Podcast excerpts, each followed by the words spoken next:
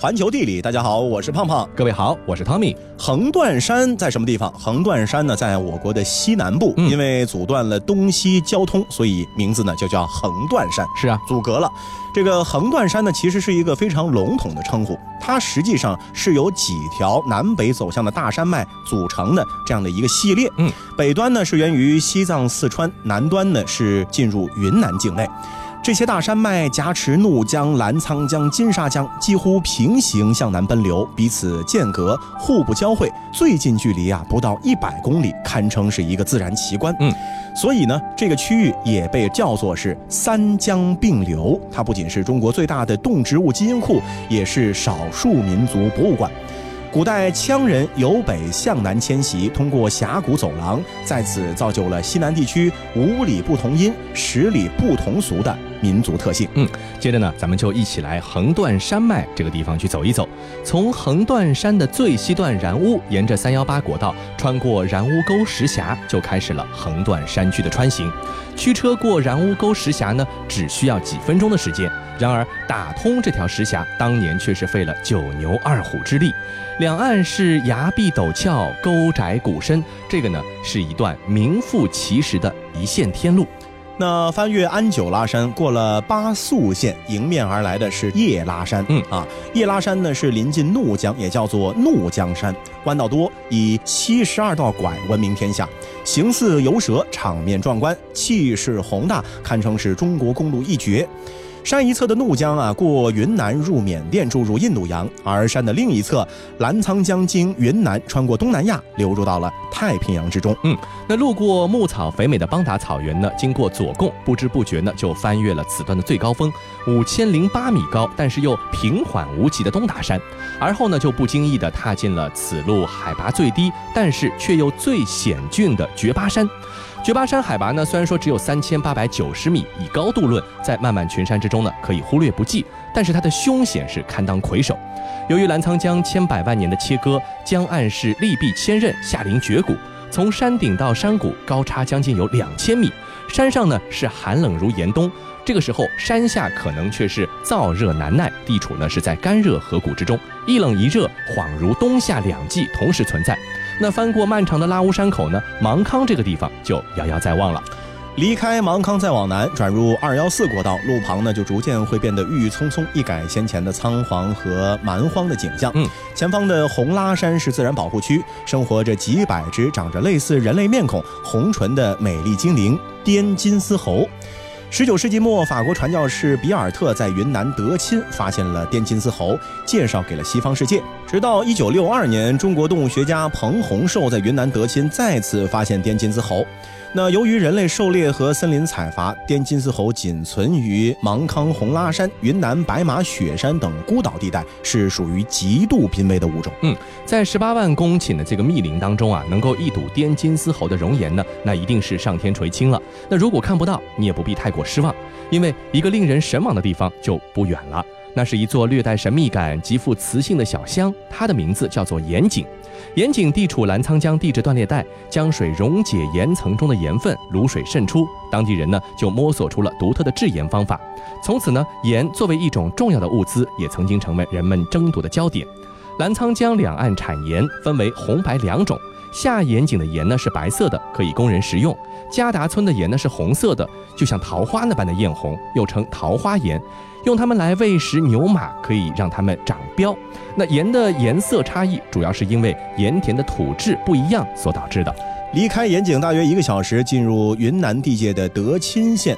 德钦的升平镇是一条主干道，从上至下贯通全城的小镇，坡非常的陡，要找一块平地呢，也是一件非常难的事情。嗯，城外的飞来寺啊，久负盛名，因为你可以在那里静候梅里雪山的朝晖和落霞。嗯离开飞来寺呢，就过了奔子栏这个地方。这个时候你会发现天气骤然闷热起来，山坡边上甚至还冒出了仙人掌。一条浑黄的大江呢在前方流淌，这个呢便是金沙江。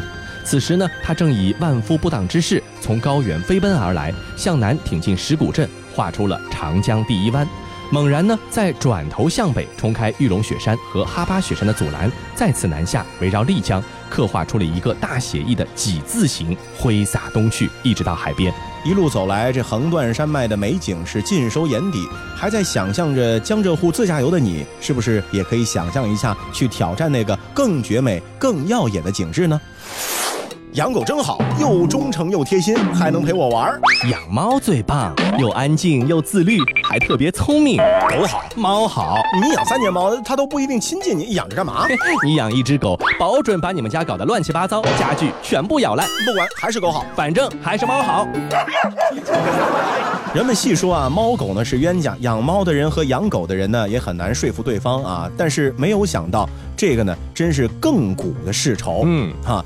五千五百万年前，一种食虫的小兽生活在北美，它代表了猫和狗共同祖先的样貌。然而，食肉目刚一出现，就分裂出了猫和狗两个主要的派系，它们由同门到仇敌，开始了长达四千多万年的恩怨纠葛，就如同横断山脉两侧的江河，共同奔流千万年，却一直老死不相往来。那接着呢，我们就来扒一扒猫和狗的渊源以及它们的恩怨史。世界真奇妙。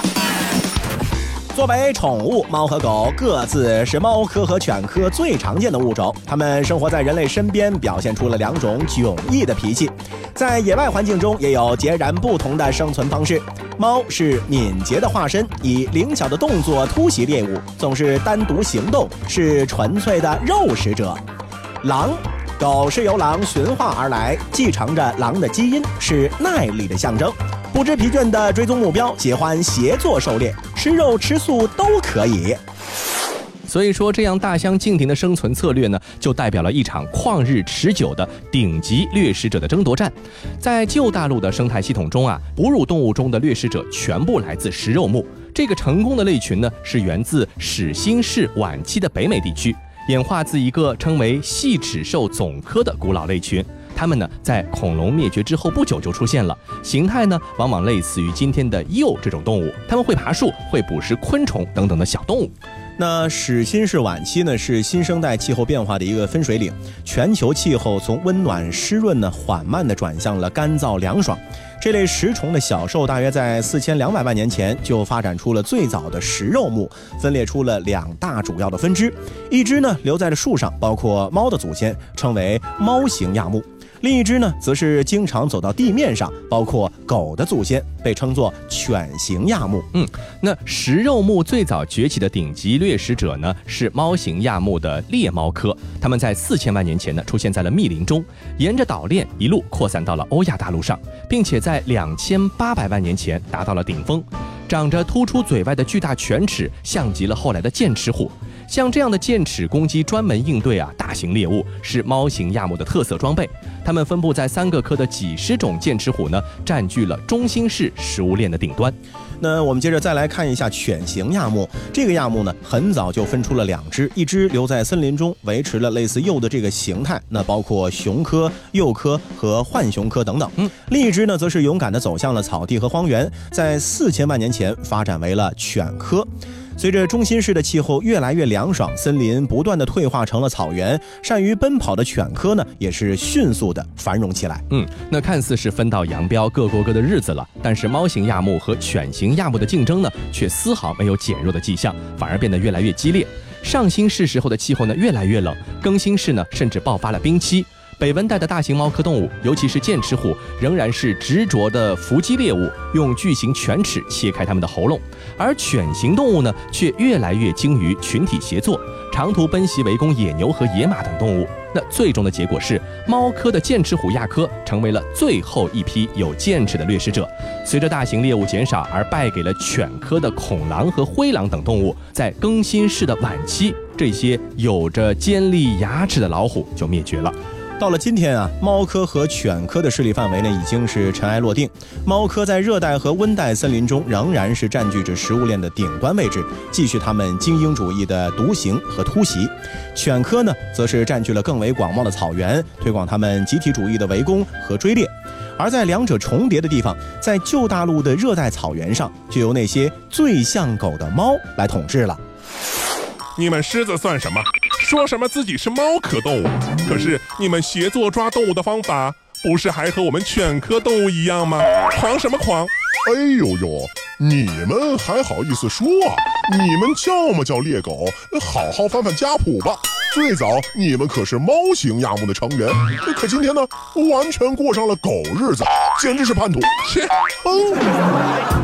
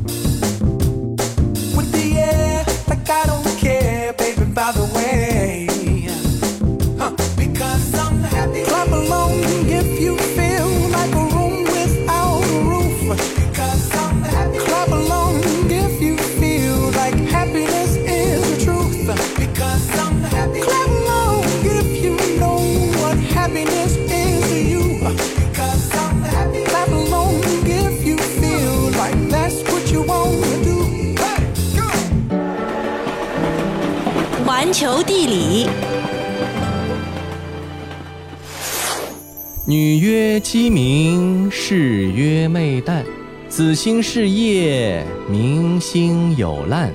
将翱将翔，一浮与燕。哎哎，你在读什么啊？说人话行不行啊？呃，我念的是《诗经》里面的句子。《诗经》哎，那一定说的是很唯美的事情。哎，快跟我说说是什么意思啊？这个意思啊，就是说，老婆掀着被子喊：“啊，起来了，起来了！”鸡都叫了，老公呢却赖在床上，天都没亮呢，吵吵啥？老婆不服气，说：“谁说没亮？启明星都发光了。哦，这么直白，这么生活化。哎，你这个到底是不是《诗经》啊？”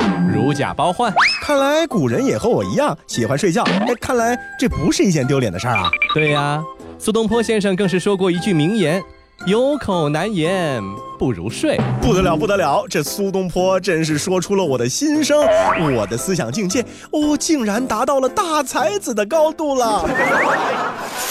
欢迎继续回到环球地理，大家好，我是胖胖。各位好，我是 Tommy。哎呀，这喜欢睡觉呢，真的是一种动物的本能。嗯你看啊，猫啊或者狗啊，其实没事儿做的时候就都爱睡觉，也睡觉是吧？啊，喜欢睡觉这件事情呢，也不是现在的人或者动物的专利。没错啊，当然这睡懒觉呢也是有前提的。首先呢，就是需要一个舒适的环境。嗯有了舒适的环境，可以瞬间将你的睡眠时间啊提升一倍。所以，爱睡懒觉的朋友们呢，确实该感谢一样东西，它就是床。嗯，这种造福全人类的东西到底是怎么来的呢？就是我们接下来要讨论的内容。是的，那么其实古代的人们啊，他眼睛里的床呢，不仅仅是像现在我们用来睡觉的东西，更是可以用来坐的这样的一种家具。不过，古代人们所说的坐呢，特别是唐代以前，还是以跪坐为主，和咱们现在说的坐还是相差甚远的。根据礼貌程度呢，坐分成三种，分别是坐、微坐和记这三种。我们，先来说一下坐啊，嗯坐什么意思呢？坐呢，在古代啊，单指双膝跪地，臀部落在脚后跟上，是相对比较放松的一种坐姿。嗯现在在日本、韩国还能看到。是，跪呢又称作微坐，就是双膝着地，但是臀部不能够落在脚后跟上，要保持上身悬空。这有点像罚跪啊，这是一种姿势待久了，那滋味呢肯定是谁做谁知道的痛苦的方式。而最后的这个髻是最为恭谨，也是最为警觉的一种坐姿。髻坐的时候啊，不仅不能把屁股放在脚后跟上，还得挺直腰杆，有随时准备起身的这个意图。嗯，看来古代的人的坐真的不是那么好受的这个事情，所以啊如坐针毡这话，我现在大概理解什么意思了。啊。那为了适应这种跪坐的姿势呢，早期的床呢普遍就是比较的低矮的。比如说，在河南信阳长台关战国墓出土的一张黑漆床，是迄今为止能够见到的比较早的床的实物。它长二点一八米，宽一点三九米，但是这个高度呢只有十七厘米，简单的迈一步就可以坐上去了。那一直到汉代，这个床仍然是人们最主要的一种坐的家具之一。那三国两晋时期啊，跪坐呢作为一种礼仪制度，已经是开始松弛了。嗯，而南下的北方少数民族本来就不受中原礼法约束，没学过坐跪祭的这繁琐规矩，自然呢就不去理会坐姿的问题了。这两种因素叠加在一块儿呢，结果就是垂足坐和高家具开始逐渐的流行起来了。嗯那跪坐了几千年的老人家们啊，终于呢也是找到了一种舒适的方式啊。在这儿呢，不禁要说一句，感谢祖宗。要不咱们现在还跪着呢，对吧？是，坐姿的改变呢，也使得坐具和卧具啊逐渐是分道扬镳了。这个转变呢，大约是在唐宋时期就完成了。桌子、椅子等家具出现之后，人们吃饭、写字都是坐椅就桌。床的功能呢，逐渐的就变得很单一，以卧为主。嗯，坐的功能呢，就只是辅助性的了。是的，到了明清时期啊，就是床的定型时期了。这个时候，床的主要形制呢，大致可以分为三种。一种呢叫做架子床，床上呢是有一个顶架，夏天呢可以在架子上挂上蚊帐。现在到一些老屋里面去看，还能够看到这样的一个床的雏形啊，尤其到一些这个农村的地方或者说古镇。还有叫做拔步床，拔步床呢也很简单，就好像是把架子床安放在了一个木质平台上，那平台上呢还可以放置一些其他的小的家具、小的香笼等等，就好像是一间胶囊旅馆啊，很迷你，但是呢也很实用。最后呢一种叫做罗汉床，这个呢一般是用于啊、这个下午打个盹儿啊这样的一种小睡的用途。在明清时期啊，虽然说床的功能基本定型了，但是具体的样式啊，明清两朝还是有些微的差异。是明代的家具呢，一般是造型简洁朴素，装饰呢也比较的适度，床榻每个部分的比例呢，以及这个整体的观感呢，都是比较的匀称而且协调的，嗯并且呢，能够恰到好处的满足人们对家具功能的要求。而清代的床榻呢，可以用精巧华丽四个字来概括，就是更浮夸一点点。是的，总体尺寸和明代相比呢，大了好几圈，相应的局部尺寸也随之加大。清代的床榻还运用了镶嵌、雕刻以及彩绘等多种装饰手段，给人以稳重、威严、豪华、艳丽的感觉。那和明式床榻的朴素大方呢，是形成了非常鲜明的对比。没错，到了晚清民国时期啊，西式家具呢逐渐进入了咱们中国市场，其中呢当然也包括西式的床。和传统的中式床榻相比啊，来自西方的床呢，工艺简单，价格便宜，就受到了许多家具工人和消费者的青睐，就迅速占据了市场。而中国传统的床榻呢，这个时候反而慢慢的居于次要地位了。那你现在我们基本上家家户户用的床呢，都是从西式床改良而来的，咱们也不会挂蚊帐了，也不用各种各样的这个装饰品在身边了。是，你还别说啊，嗯西方对于现代社会的影响呢，可以说是方方面面的。其实除了床之外，车也是受到了全世界也是受到西方的影响，嗯对不对？说到这个西方呢，就得提西方的老牌国家英国了。英国女王伊丽莎白二世啊，呃，她有一个爱好，就是对汽车特别情有独钟。她呢有很多的御用座驾，媒体啊时常都能拍到这位九十多岁高龄的司机是自驾上路的情形。嗯对于一个老太太来说呢，确实不容易。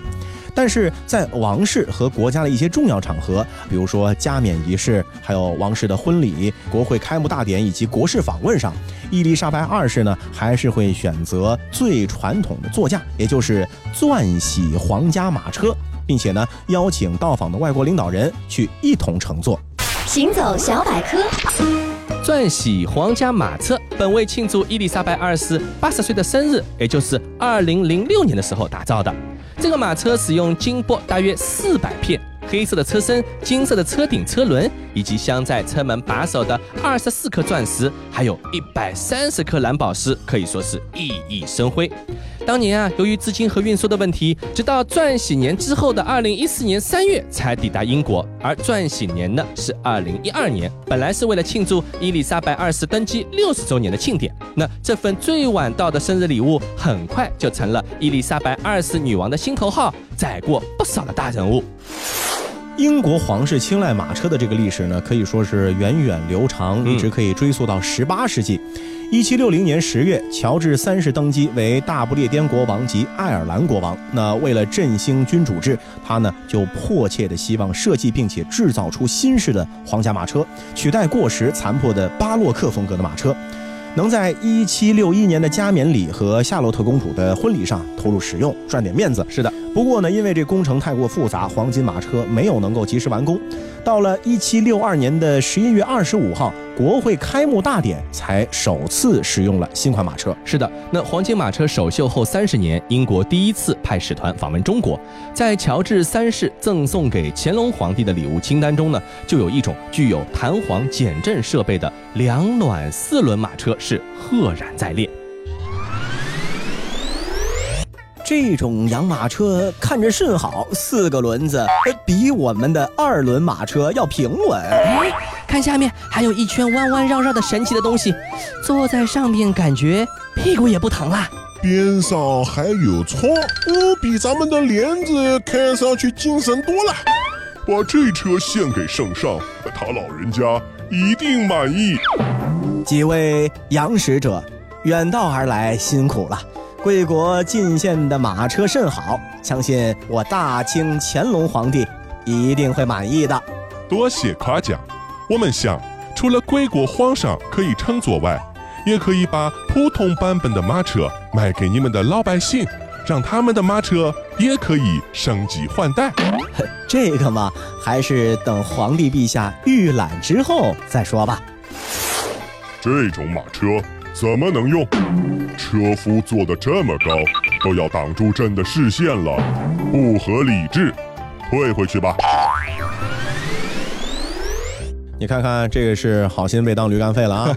呃，不但生意没做成，献礼呢也是献了个灰头土脸。在当时啊，英式马车进入中国呢，就这样以失败告终了。嗯，时间呢来到了一九五三年的六月二号，那天举行的伊丽莎白二世加冕礼呢是首次引入电视直播，为黄金马车呢也是留下了珍贵的影像记录。为此啊，英国多卖出了五十万台电视，观看人数呢大约是两千七百万人。要知道，当时英国总人口才只有三千六百万，大部分人在看。想想看那个收视率啊，很可怕。没错。那么咱们再来看一看，王室呢自然不可能只有一辆马车。呃，我们知道童话中的灰姑娘呢有南瓜马车作为婚车，而英国王室呢也有他们的传奇的玻璃马车。一九四七年的婚礼仪式结束后啊，伊丽莎白和菲利普呢在皇家骑兵的护送下，乘坐玻璃马车返回了白金汉宫。那除了他本人之外啊，玻璃马车和载过的新娘包括伊丽莎白二世的母亲、女王的女儿安妮公主，还有儿媳戴安娜王妃以及莎拉弗格森。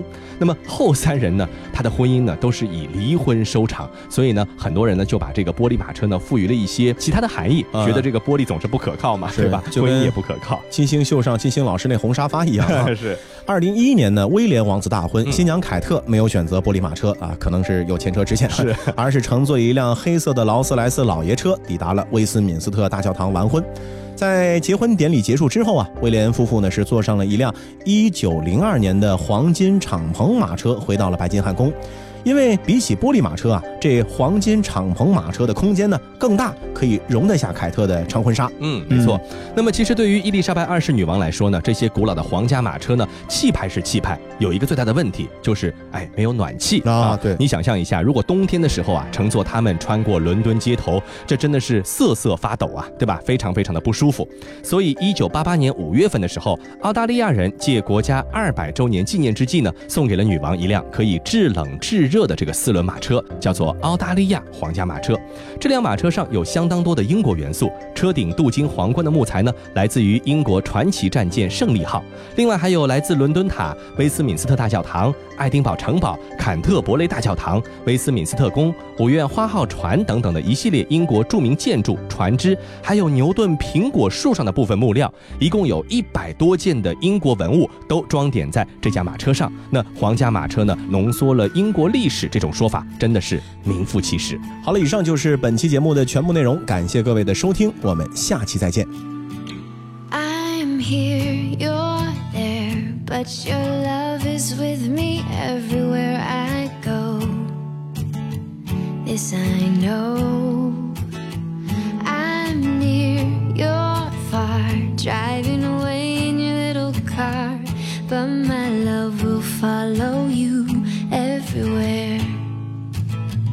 Let's believe I'll make mistakes, but love won't stop. It has no brakes. Strong is what we are whenever we're apart. I'll be right where you are. I'm in your heart. So don't you worry about a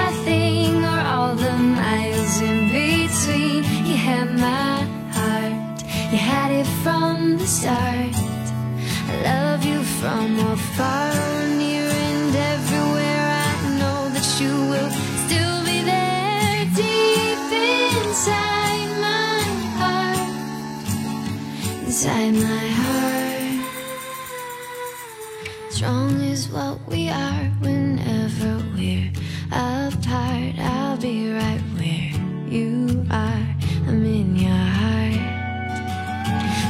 you were that